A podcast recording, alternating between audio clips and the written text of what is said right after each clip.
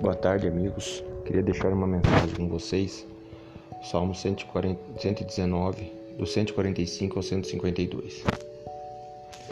Clamei de todo o meu coração. Escuta-me, Senhor, e guardarei os teus estatutos. A ti te invoquei. Salva-me e guardarei os teus testemunhos. Antecipei-me a alva da manhã e clamei. Esperei na tua palavra. Os meus olhos se anteciparam às vigílias da noite para meditar na tua palavra.